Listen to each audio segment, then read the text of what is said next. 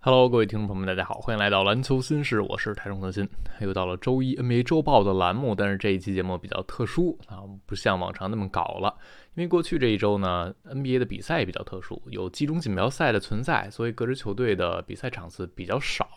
上一周呢，最多的就是两场球啊，有两支球队打三场球，是步行者和湖人，但是因为集中锦标赛的决赛啊，是一个所谓的消失的比赛啊，就像。附加赛一样，啊，季后赛附加赛一样，这个比赛的场次不算在常规赛里，同时这些数据呢也不会计入到常规赛里啊，所以决赛打那么热闹啊，浓眉那些分数砍得那么高，但是不会分摊到常规赛，那这数据呢是不作数的，所以我们就不像往常一样那么做周报了啊，因此这一期是一个特别的周报栏目，我们还是围绕着季中锦标赛来说起啊，可以说这一期周报的主角呢是湖人和步行者这两支球队。金州锦标赛落幕之后，我相信很多球迷可能很早猜到了这个结果啊，因为我的印象里啊，在季中赛开打之前，在媒体人里边，包括解说的一些老师里边，猜湖人队的还真的比较多啊，就是大家经典的语录嘛啊，那句杨老师的名言啊，如果就是一场比赛，今天啊这一场球我要拿下来，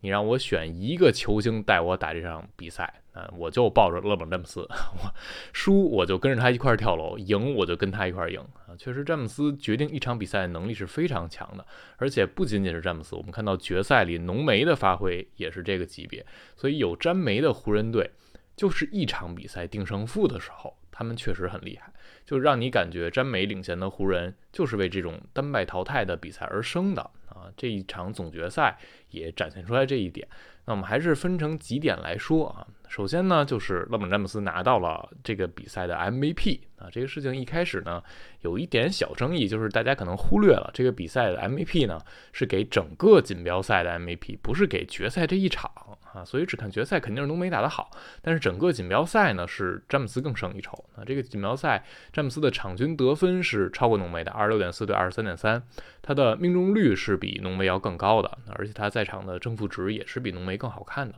詹姆斯前面三分球投的也非。非常好，整个系列赛看下来，就是集中锦标赛从小组赛到淘汰赛，詹姆斯的发挥更好，这是没有太多疑问的啊。就看淘汰赛这三场，其实詹姆斯在决赛的发挥也不次，二十四分、十一个篮板、四个助攻啊，就是被浓眉更好的表现掩盖了。而前面两场比赛，淘汰太阳那场比赛，詹姆斯是五个抢断啊，三十加五个抢断，然后后边呢是赢鹈鹕那场比赛，砍瓜切菜一般的，不到二十三分钟就砍下了三十分、五篮板、五个助攻。啊，是 NBA 历史上拿到这串数据出场时间最少的球员。对于面对鹈鹕这样大体型的球队，詹姆斯这样一个锋线的老将，能够在这样的情况之下拿到这种数据的表现，真的是挺不可思议的啊！来到总决赛舞台，虽然浓眉更闪耀啊，但是詹姆斯他也做了很多工作，比如在湖人防步行者挡拆这一项上，詹姆斯在低位做协防护框去补位轮转的这一项还是很重要的。也是让湖人队整个防守体系成型的一环，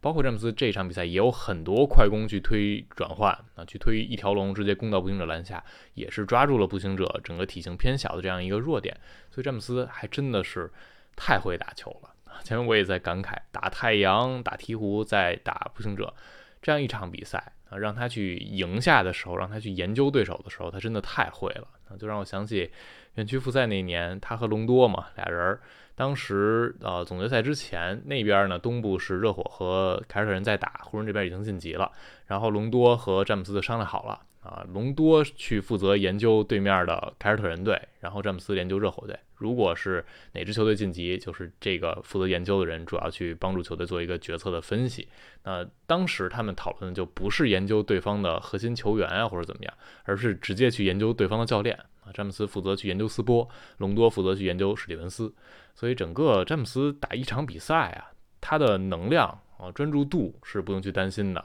大家也不用去想身体的磨损老化，在这一场球里，詹姆斯可以把自己的巅峰状态拿出来，然后他决定比赛能力还真的是非常强的。那决赛的舞台上最闪耀的呢，当然还是浓眉啊，浓眉这场比赛呢，数据相当的夸张，四十一分、二十个篮板球、五个助攻、四个盖帽。啊，这是什么概念呢？就是如果啊，拿这串数据，四十分、二十个篮板、五个助攻、四个盖帽，NBA 历史上有统计以来，只有一个人打出过这样的数据啊，那是一九八七年的时候，当时呢是一场四加十的比赛，打出数据的那个人呢是乔巴里卡罗尔啊。如果我们把这个范围缩小一点，数据也简化一点，湖人队史此前打出过四十分、二十篮板、五助攻的球员，之前也就俩人。埃尔金·贝勒拿出过十三次这样的数据，然后是张伯伦拿了两次啊，然后就是现在的浓眉。如果是近二十年拿四十分、二十篮板的湖人球员，那就只有今天的浓眉和二零一九年的浓眉他自己。这场比赛，浓眉面对步行者啊，确实他就是一个啊错位杀器啊，因为步行者本身就是一个护框非常弱的队，步行者的场均禁区内失分是联盟最多的啊，超过六十二分，而湖人队本身是一支攻框队。他们的禁区内得分呢，应该是联盟第六的，所以整个两队呢，形成了这样一个相互克制的感觉。啊。步行者本身就是防对方三分，让对方往里走，而湖人呢本身不是一支擅长投三分的队，他们就是往篮下去攻的队，因此正好就这么对上了。而湖人这边攻框最重要的一点又是安东尼戴维斯，所以这场比赛浓眉真的就是打爆了啊！先是迈尔斯特纳对他的时候，浓眉很快就造成对方犯规，最后特纳打了不到二十六分钟就六犯了啊，有三个犯规就是浓眉造的，然后其他球员也被浓眉造很多犯规，浓眉这场比赛造了对方九个犯规球，而他的运动战的效率。在篮下也是非常高的啊，所以这场球浓眉在进攻端就是无解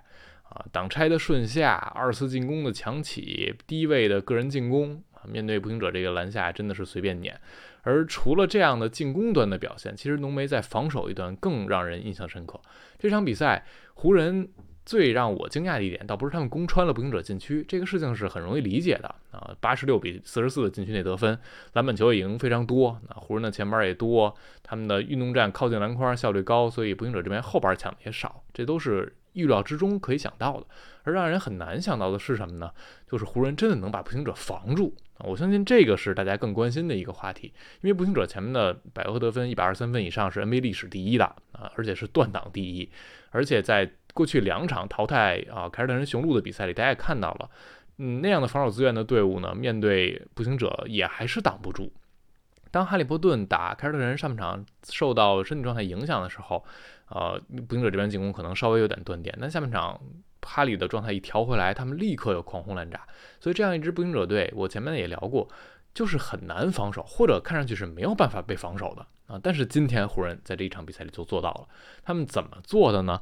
就是给哈利波顿这一个蛇头啊，打蛇打七寸，把这个蛇头掐住了。掐住的方式是比雄鹿、比凯尔特人极端很多的。首先，开啊，湖人有外线领防的资源，他们几把大锁轮流的去缠哈里啊，雷迪什、范德比尔特啊，包括像克里斯蒂，然后像普林斯这样球员、巴村磊这样球员，在轮换中他们也是有体型、有一定的机动性的，所以整场比赛哈里面对的压力都比较大。很多时候湖人都是从啊，步行者这边后场就开始领给哈利伯顿施压，哈利伯顿球一出去呢，就防他接球。再有一个很重要的一点，就是湖人在防挡拆的时候是使用了混合的策略，很多时候他们是夹击哈利波顿啊，有的时候是换防，有的时候是沉退，就让步行者的核心不断的在猜。前面我们看雄鹿防哈利波顿的时候，防这个挡拆啊，很多时候还是沉退。然后这一对比呢，就显得雄鹿啊太死板了，而湖人今天的挡拆的防守呢就好很多，而他们夹击能成型的一点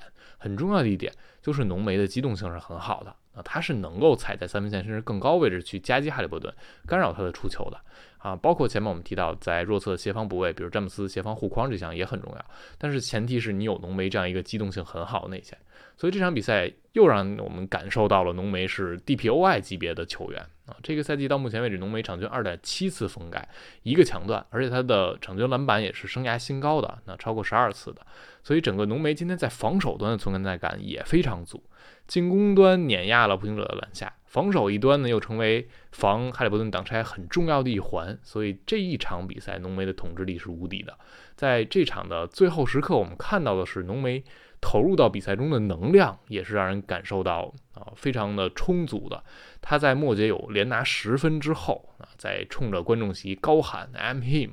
我是那个人，我是那个男人啊，就是他能够帮助球队去主宰比赛那个男人。今天赛后。里弗斯聊到浓眉这个状态，也说，当他像今天这样打球的时候，这个联盟里可能没有人，或者很少有人是比他更好的球员。啊，确实就是这样，这就像是园区复赛的当时的限定版本的浓眉啊，所以有这样的粘眉呢，湖人就把这场比赛拿下来了。而且像我们刚才提到的，哈姆教练在这场比赛中做的针对性的布置，也让我们感觉到他和前面啊，比如像马祖拉呀，像啊。呃，阿德里安·格里芬啊，和他们一对比，哈姆教练在这一场比赛里的指挥的能力、做 game plan、做比赛计划能力还是比较突出的啊。这场球湖人攻得很坚决，就是攻击篮下，他们就干脆不投三分了啊。上半场一个三分没进，而且只扔了六个，最后全场呢是十三中二，三分出手非常非常的少。这场比赛也成为了。整个这个赛季到目前为止，两支球队加一块儿进三分最少的一场啊！步行者那边进十个，湖人进俩，一共十二个三分球。所以湖人在进攻一端是很有针对性的，我就锤你的篮下，而且我不是跟你拖慢节奏，我也打你的转换。湖人这个赛季转换的得分也比较高，所以今天他们有很多追身，不等步行者这边落位，直接去冲击你的篮筐，他们的快攻得分比步行者还要更高的。啊，这也是很重要的一点。然后就是在防守端去制定防哈利伯顿这个策略，防这组挡拆的策略是明显奏效的。而且这些外线球员他们的积极性、他们的滑动啊，整个让呢湖人的防守变成了一张网，很难被撕破。在这场比赛之前，步行者这个赛季一共只有两场百回合得分被压在一百分以下。一场呢就是惨败凯尔特人那场，那场哈利伯顿没打；还有一场呢是输给魔术的那场，那场是哈里很拉的一场球，我没记错应该十四中四，然后四个失误，那场球也是第一节就花了啊，第一节就拉开到二十分分差了，所以是那两场比赛百回合一百分以下，然后就是今天这场是一百零一分，刚过一百分。啊，湖人在这样一场很关键的比赛里，步行者准备应该也很充足的比赛里，他们把对方防住了，那这是很了不起的。这场赛后，哈利也是在提到说，呃，我们面对湖人这个防线啊，不是每支球队都有他们这种这么多两米左右的啊，机动性很好的防守型的球员，然后呢，也不是每支球队都有安东尼戴维斯的啊，所以今天这场比赛，哈利在打的时候，他能感受到，确实很难找到机会。哈利伯顿是那种。见缝插针型找机会很强的球员，他不是那种身体天赋特别出色，他也不是库里那种啊，我无球飞奔，然后接到球一瞬间三分出手，威胁很大。他就是在操作各种小细节方面做得很好，比如一个假掩护的啊顺下，比如一个假掩护的外弹，他能抓住对方换防的一瞬间的漏洞，把这个球处理好，这个是哈利伯顿的强项。但今天湖人大大的减少了这样的机会，然后让哈利伯顿显得比较困难。但多说一句啊，即便如此，哈利伯顿二十分十一个助攻啊，三个失误也不算多，十四中八的效率非常高，所以这就证明哈利伯顿确实他的比赛级别也到这儿了。那如果你说一个球员场均二十分十一个助攻，那不就是上赛季哈利伯顿吗？那这不是全明星级别的球员吗？已经完全不差了。在这样一场很有针对性的防守里，哈利伯顿还是这样的表现，就恰恰也说明他是这个级别的球星了。那这场比赛。湖人赢下来啊，他们拿到了 NBA 首届季中锦标赛冠军，勒布朗詹姆斯拿到了首个季中锦标赛的 MVP，这是都载入史册的啊。就像詹姆斯啊在赛后也说到啊啊，无论怎么样，这个事情是不会给被改变的啊。我们是第一个夺冠的球队，第一个做到这一切的，这一点是无法被超越的啊。大家可能会调侃啊，詹姆斯第五冠又拿 MVP，是不是要超乔丹呀或怎么样啊？这些调侃归调侃啊，这些荣誉呢，我觉得拿到肯定不是坏事儿。这样一个金融锦标赛呢，恰恰能够证明，当我们的准备更少、更像遭遇战的时候，当对体能、对伤病的要求相对来说比较低的时候。啊，因为可能打季后赛那个级别，打季后赛那个时间段很深入的时候，身体的疲劳啊、累积啊、伤病问题可能会更严重一些，对于一些老化的队伍可能不利。那在赛季初期，相对来说大家比较健康一些的时候，我们看到这支湖人队他展现出来的能力和能量啊，詹姆斯展现出来的能力，确实还是摆在这儿了。啊，这个季中锦标赛落幕之后，我相信啊，大家第一年看的还是挺过瘾的，而且第一年图一个新鲜劲儿嘛。啊，湖人队夺冠，詹姆斯拿 MVP 这个事情是一个巨大的话题，包括大家说最大赢家是文森特啊，躺赢五十万啊，还有湖人的三个双向球员，每人能分二十五万，他们拿的是百分之五十奖金。因为双向球员呢，最多这个赛季他们的薪水就是五至六万啊，你能领一个二十五万美元的奖金，而且在金融锦标赛其实也不太指望双向球员去打，也是比较值的啊，所以这样的一个赛事在第一年，我相信还是引起了很多人的关注和讨论。那说完了这些啊，这一周的周报呢，我还是想给一个最佳，一个最瞎啊，也不能白叫周报，是不是？呃，都是给到球员。最佳的呢是恩比德，最佳的是约基奇 啊。过去三年在 MVP 争夺上最热门的两个中锋球员啊。过去这一周呢，恩比德打两场球，大家自己去看数据吧，我就不废话了啊。一场五十加啊，一场三十分，效率非常高。当然打对手呢，相对来说没有那么强，老鹰奇才。但是恩比德这个赛季到目前为止，个人的状态真的是非常劲爆的啊。他现在也在 NBA 官网的 MVP 榜上超越约老师，升到第一了。那约基奇过去这一周呢，就是真的拉到让我们重新认识了他一下。打快船和火箭的两场比赛啊，我们没有见过约基奇铁成这样啊！打快船是三十二中九，单场二十三次打铁，是他的生涯单场打铁记录。而后一场打火箭，上半场投了一个十中一，也就是那一段的六节球，他是四十二中十。我没有见过这样的约基奇。最后打火箭那场，呃，整个的效率也不算太高，下半场是百分之五十拉回来，但是也输了。那这两场比赛加在一块儿，约基奇运动战是五十八中十八，百分之三十一的命中率，在 NBA 历史上中锋球员连续两场啊合计至少出手五十五次的情况之下，命中率最低的表现。前面呢有四次都是乔治麦肯啊，有百分之二十一点七、二十五、三十三十点八，都是一九五零年或者一九五一年。然后就是最近两场的约基奇，百分之三十一的命中率，那就可想而知啊，在现代时代里，中锋球员两场出手这么多，还这么铁，没见过，没有过。啊向来以高效著称的约基奇，在打铁这一项上被载入了史册，所以过去一周的最瞎肯定要是给到约老师的。那我们不知道约老师怎么办啊？他肯定调整调整，因为看比赛，其实那些出手就是约基奇的出手，只是就是没进。啊，他自己也说了，我没有什么疯狂出手，但皮球就是不往框里走，那可能赶上了，没有办法啊。我们看看下周岳老师是不是能调整回来，下周是不是能进一个红榜。好，今天特别版的周报呢就聊到这儿。那关于集中锦标赛，大家有没有想到湖人队最终能夺冠啊？或者对于整个集中锦标赛第一年的感觉有什么想？呃，表达都可以在评论区留言，或者您觉得集中锦标赛还有什么调整的空间？明年可以做怎样的改变？也可以留下自己的看法。感谢收听，我们下期节目再见啦，拜拜。